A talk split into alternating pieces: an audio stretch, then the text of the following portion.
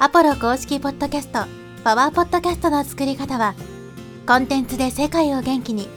ブルーポイントインフォマーケティングの提供でお送りします。こんにちは、ポロです。今日はですね、エピソードタイトルの付け方のポイントについてお話ししていきます。ポッドキャストのですね、このエピソードを投稿するときに、まあ、タイトルですね、適当に考えて付けてる人もいるかもしれないんですけど、やっぱりタイトルってすごく重要で、まあ、そのタイトルが良ければ聞いてもらえるし、まあ、良くなければ聞いてもらえないみたいな。まず最初に聞いてもらうかどうかを決めるところの一番のね、まあ、こう判断基準になることが多いので、なので、ポッドキャストのね、エピソードのタイトルってのはしっかり考えていく必要があるんですけども、まあそのエピソードのタイトルをつける際にですね、意識しておいた方がいいポイントについて今日はですね、お伝えしていきます。で、まあ具体的な方法とかっていうのはね、ちょっと限られた時間なんで、ここでは割愛しますけど、まあどういう意識を持ってやっていけばいいのかっていうですね、まあこうざっくりとした大枠みたいなものをお伝えしていきます。一つ目ですね、まあこれはネタバレをしないってことです。こう、ポッドキャストのエピソードのタイトルを見たときに、もうこれ聞かなくてもわかるわってなっちゃったら、もう再生されないんですね。いや、それ知ってるってなったら、ポッドキャストってやっぱずっと聞いてないといけないから、ある意味こう時間の無駄になっちゃうわけですね。知ってる話をずっと聞かされるってなると。だから、あ、これ知ってるわみたいな。ジャイオンス効果とはみたいなね。プレップ法とはみたいな。まあそういうタイトルついてたら、そんな期間でもわかるわみたいな感じになるから、もう聞いてもらえないっていう風になるんで。もちろんそれが自分のターゲットがね、そういうのを全く知らないような人がターゲットなんであれば聞いてもらえる可能性はあるかもしれないですけど、そうじゃない場合は、もう話の先が、中身が読めるみたいな感じになるんで、まあ、えー、聞いてもらえないわけですね。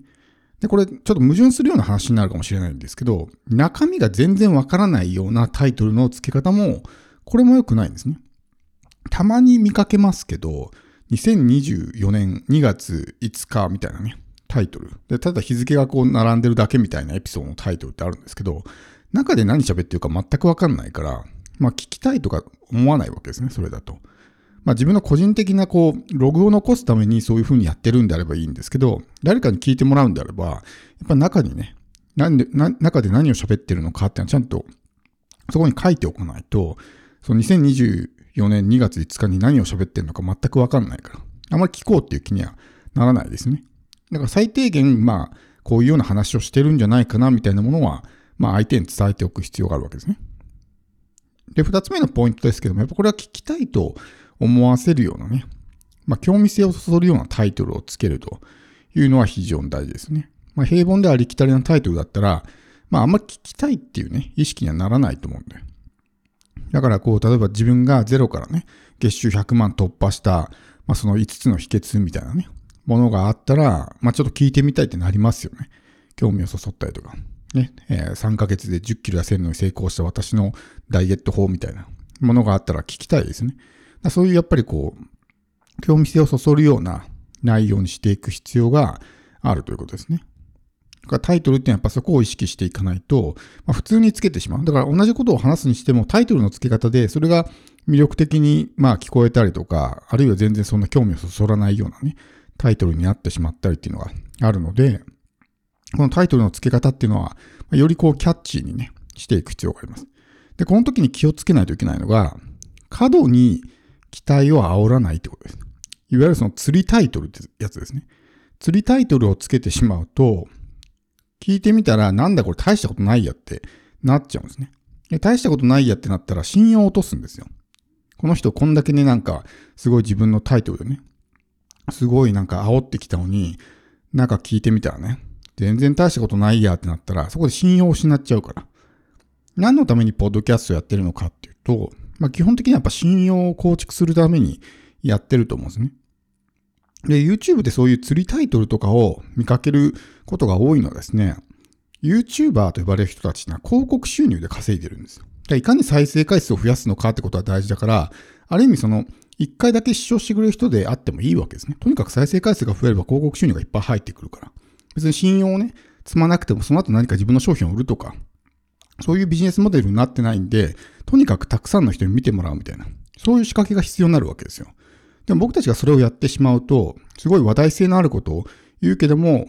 こう、ね、信用ドカーンと落としてしまう。そうすると商品を買ってもらえなくなるわけですね。信用がないわけだから。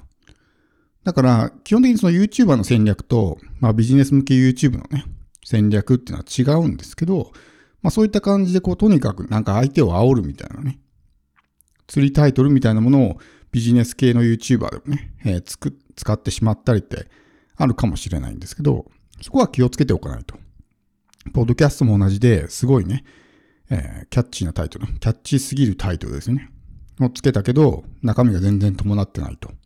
いう風になると逆効果になってしまうんで、それで一気に相手の信用を失って、二度と聞いてくれないとかね、商品買ってくれないとか、この人信用できないって思われちゃったらもう終わりなんで。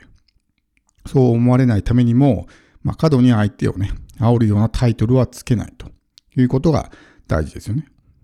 そして次ですけども、まあ、キーワードが入っているっていうのは大事なんですね。やっぱりこう、ポッドキャストって、キーワードで検索することが多いので、ブランディング知りたかったブランディングとかね、打ち込みますよね。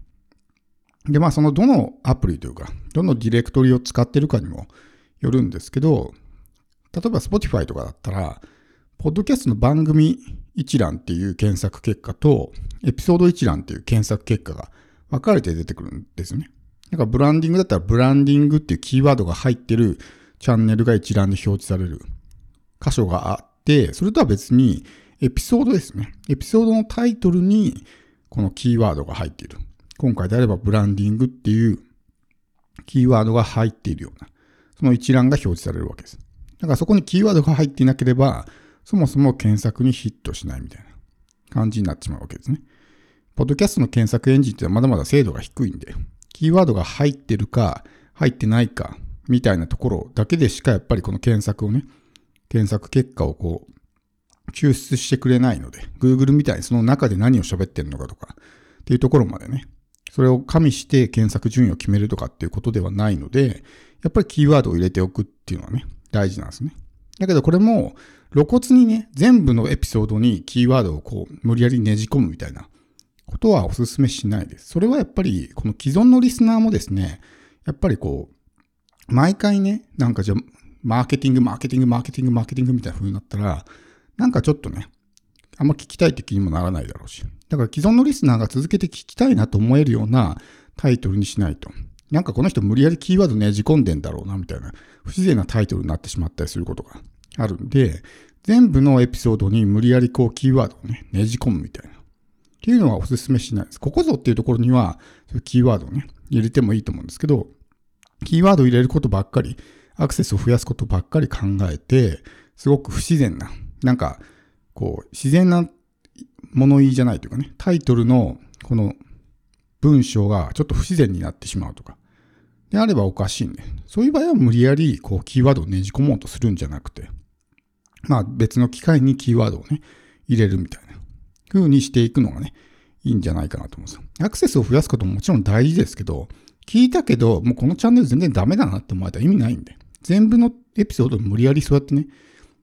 こうキーワード入れる必要ないんですよ。で、キーワード入れるっていうのはもちろん、この検索にヒットするっていうのもあるんですけど、その、リスナーの目に留まりやすくなるっていうのもあるんですよね。例えば、ダイエットに悩んでる人がいたら、ダイエットっていうね、フレーズを見るだけで、ちょっと目が止まると思うんですよ。だからそういう効果もあるんで、タイトルにキーワードを入れておくと、クリックされやすくなるんですね。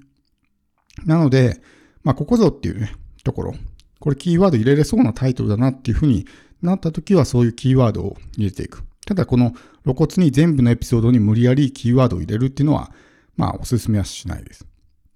あと、これはまあ賛否両論、ね、海外のポッドキャスターもあるんですけど、エピソードの番号を振るってやつですね。エピソード、例えば100本目やったら100とかね。まあ、番号を入れる人、投資番号ね、つける人多いじゃないですか。で、それいらないっていう人もいるんですけど、僕はつけた方がいいんじゃないかなと思うんですね。僕自身はつけてないです。なぜかというと、つけるの忘れてたから。でも、つけないよりはつけた方がね。っていうのは、やっぱり、その、他の人のポッドキャスト聞いてても思うんですけど、エピソード243番で話してるんですけど、みたいな。後で、リスナーがそれを探すときにすごい探しやすくなるんですね。243番だって番号を見ればね、どの辺にあるかわかるし。っていうのがあるんで、まあ、この投資番号をつけれるんだったらつけといた方がいいんじゃないかなっていうのは僕の個人的な感想です。